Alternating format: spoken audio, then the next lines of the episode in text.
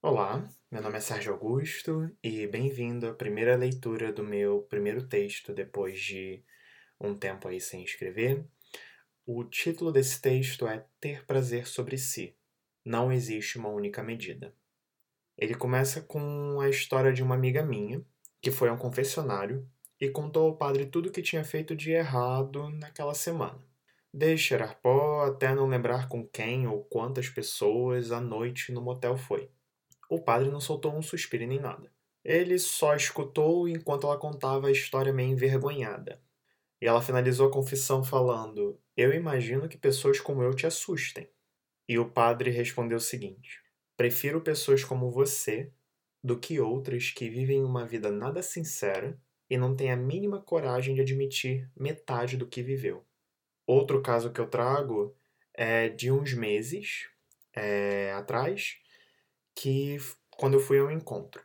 Depois de um tempo de conversa, ele começou a me contar sobre a rotina dele, sobre as inseguranças e o que fazer para sair daquilo. O menino me contou e esperava, pelo que eu estava percebendo, alguma reprovação ou que eu fosse embora assustado. Ele me olhou e eu só falei: E daí?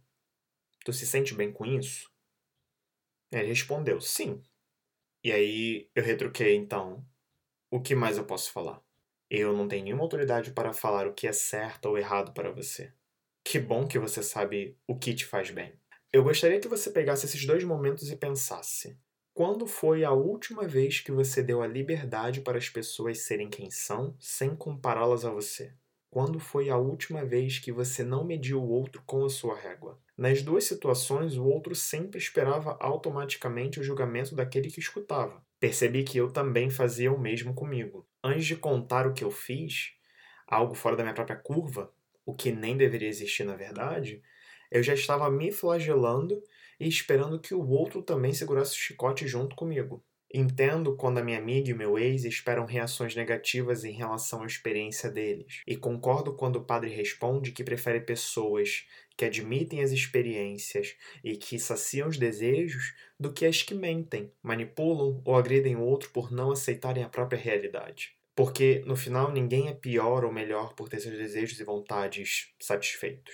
Na verdade, quanto mais nos aprovamos e experimentamos aquilo que nos é curioso, começamos a construir a confiança de quem somos e para quem queremos ir. Não deveria existir uma regra ou um limite de como lidamos com nossos corpos e mentes, enquanto isso não machuca outra pessoa contra a vontade dela. Óbvio que a partir do momento que isso toca ou prejudica alguém além de nós, isso precisa ser revisitado e revisto. Assim que isso já beira outros desejos, como de psicopatas e estupradores, por exemplo. Quando eu falo dessas autoliberdades, me refiro ao reconhecimento daquilo que me ajuda a entender algo em mim e que me faz ter prazer. Só que nas comunidades que eu tive experiência, ter prazer era egoísmo, ou sinônimo exclusivo de vida sexual negativa. Só que nem sempre é sobre isso ou sobre ser soberbo. Existe quase uma culpa divina, mesmo daqueles que não são ativos dentro de uma religião ou de uma crença. No final, somos nós que criamos as amarras das nossas vontades, seja pelo histórico familiar, escolar, religioso ou das referências que temos como ídolos e deuses. Cada corpo, mente, personalidade são únicos e deveríamos nos lembrar disso constantemente. Somos inconstantes.